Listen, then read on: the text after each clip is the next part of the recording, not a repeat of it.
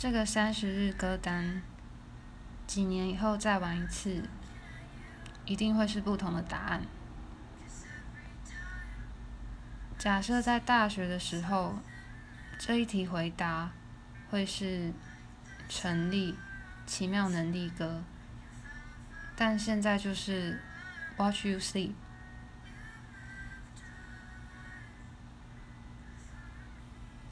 我在想，这有什么不一样？应该是从一个情绪很重、情感浓烈的描写，变成歌词蛮简单的，写一些日常生活的画面。